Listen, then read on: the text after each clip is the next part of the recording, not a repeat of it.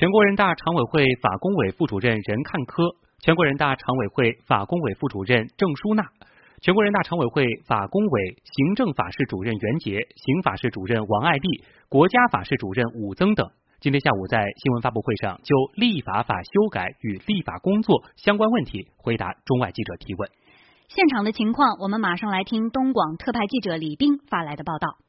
十二届全国人大三次会议新闻中心今天下午举行了会，邀请到了全国人大常委会法制工作委员会的相关负责人，就立法法的修改和立法工作相关问题回答中外记者的提问。在今天的发布会上呢，全国人大常委会的法工委负责人回应了诸多公众关注的热点问题，比如说为什么税率会从三审稿中删除？立法法修改之后，一些省市的限购、限行、限号措施算违法吗？会不会取消？不能够管住政府的红头文件？再有呢，就是赋予一些社区的城市立法之后，会不会影响到法治的统一，产生地方保护主义等等？嗯，那今天我们的话题呢，就围绕立法法修订来展开。立法法就是规范国家立法活动的重要法律，简单的说呢，就是管法的法。作为十二届全国人大三次会议的重要议程之一，立法法修正案草案昨天提请大会审议，并且将在三月十五号进行表决。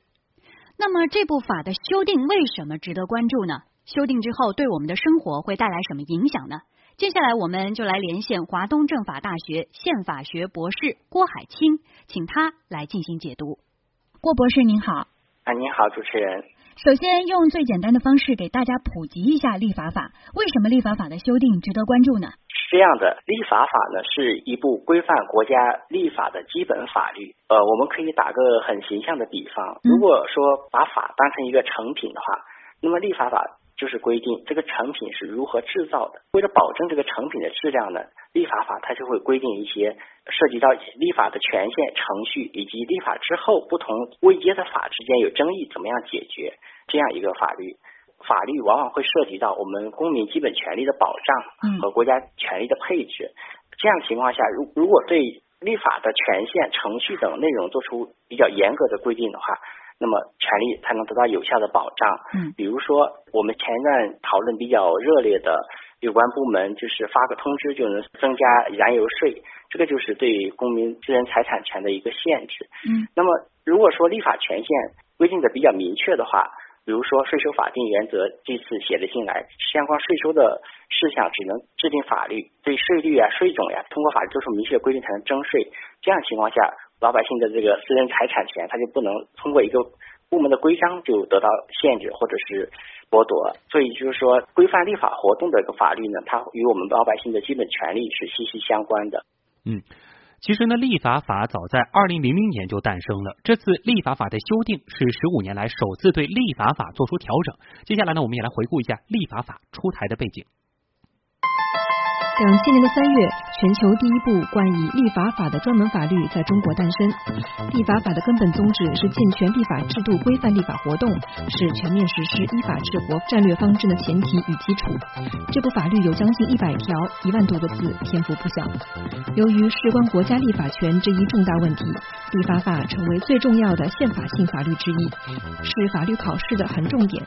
它明确了立法权限，完善了立法程序，细化了法律解释。确定了适用原则，完善了立法监督机制等内容，把国家的立法工作置于更加规范的法律框架之内。颁布实施十五年来，立法法对规范立法活动发挥了重要作用。但随着经济社会的发展和改革的不断深化，立法逐步从过去的总结经验为主，发展到引领改革、推动发展为主。立法任务、立法方式也在发生着重大变化，而我国立法体系能力上还有着诸多不足，立法工作还面临不少新情况、新问题。部门主导顾忌难消，立法不作为露出苗头，资源分配不科学，公众参与时效不足，立法监督难落实处，立法队伍人才紧缺，这些短板制约着立法提质增效，发挥引领推动保障作用。也因此，立法法颁布十五年来的首次修改，对于完善我国立法体制、提高立法质量和立法效率、建设社会主义法治国家，具有重要的现实意义和长远意义。那关于立法法，我们接着请郭博士进行解读。修订立法法是为了更规范的立法，那么我们能否这么来理解呢？立法法修订了之后，法律和法律之间就不会打架了。我们继续来连线郭博士，请郭博士来分析解读一下。嗯，是这样的，就是立法法固然是规范立法活动的基本法律，但是呢，不意味着立法法修订之后，法律和法律之间就不会打架了。主要是原因是，尽管立法法对立法的权限、程序等做出比较严格的规定，但是呢，立法的过程当中呢，仍然不可避免的出现一些法律之间相互打架的情况。嗯，具体比如说新法和旧法，具体来讲，就以前。法律对某一个事项做出了规定，后来呢又有新的法做出规定了，但是前面的旧法没有被废除，两个法对同一事项做出不同的规定，这个时候也会发生打架的现象。当然，根据立法法会有一些解决的方案。再一个就是上位法和下位法的一个打架，比如说法律对某一事项做出了明确的规定，国务院在制定行政法规的过程中也对这个事项做出了明确的规定，但是呢，行政法规和法律也可能存在一些冲突。再比如，地方性的法规和法律以及行政法规之间也可能是存在冲突，这个在实践中也是比较常见的。梳理前两次人大常委会审议的情况啊，新立法法会在以下方面带来新的变化：第一，地方立法权的城市扩容；第二，部门规章不得设定限制公民权利的规范；第三，税收基本制度只能有法律规定；第四，为授权立法设时限，一般不超过五年。能否请郭博士从这几个方面来为我们解读一下这次立法法的修订呢？怎么来理解？是不是以后有关部门出台类似限购政策啊，或者一些税收的调整，就不能那么突然或者随便了呢？郭博士，哎，是的，主持人，呃，这次就是您刚才提到的四个方面的一些变化，比如说立法城市的扩容，它主要是考虑到我们国家经济和社会发展的过程中呢。因为很多地方它没有立法权限，所以说呢，只能通过一些文件啊，结合自己的情况来做一些相应的一些事项。这样就是为了适合实际的发展变化呢，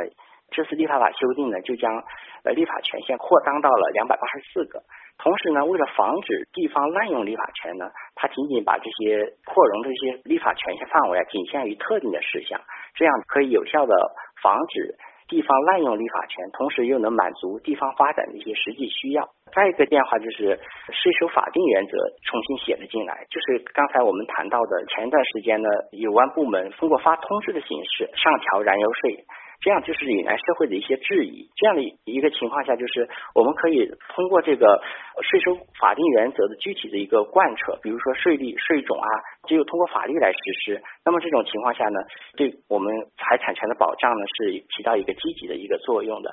再一个就是部门规章不得设定限制公民权利的范围，主要是针对实践当中的一些。政府部门或者说地方政府通过发规章的形式呢，对公民权利也做出一些减损的规定，这种现象比较多。那么这种情况下呢，立法法做出一个回应，将地方政府制定规章的权限范围呢，进行了大大的一个限缩，这对保障基本权利方面呢，是能起到一个非常积极的一个作用的。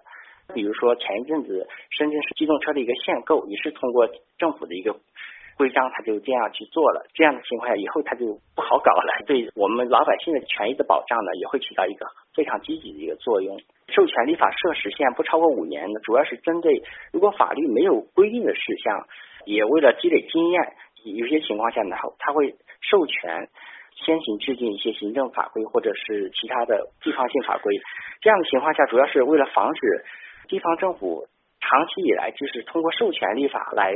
具体行使某些方面的权利，甚至是对公民的一些重要的权利做出不当的限制，来做的一些规定的一个时间的限制。同时呢，也是为了满足地方在某些方面遇到新的情况，法律又缺位的情况下的一个。一个现实需求，做出了一个呃平衡选择。所以说，立法法仿佛离老百姓的生活很远，其实还是息息相关的。人民日报海外版的微信公号侠客岛此前解读认为，立法法修订是全面依法治国头一年的重要大事儿。能否请您给大家再具体介绍一下立法法修订的重要意义呢？郭博士，重要意义首先在于保障公民的基本权利不受随意的限制。嗯。呃，再一个就是从维护国家法治统一这样一个角度来说，立法法的修订也是有重要的意义的，主要是体现在备案审查方面。立法活动产生时候呢，同时它会可能也可能产生上位法和下位法的一些冲突，这在实践中也是比较普遍的。通过加强对备案审查的一些方面的工作的规定呢，这个方面呢可以有效的去。消除一些上位法和下位法之间打架冲突的现象，这对于呃维护国家法治统一是有重要的意义的。好的，谢谢郭博士。嗯，所以说啊，立法法修订呢是所有在法律底下改革的基础，非常的重要。嗯，只有更好的加强法治建设，才能有效推进依法治国，也只有这样，我们每个人的生活才会变得更好。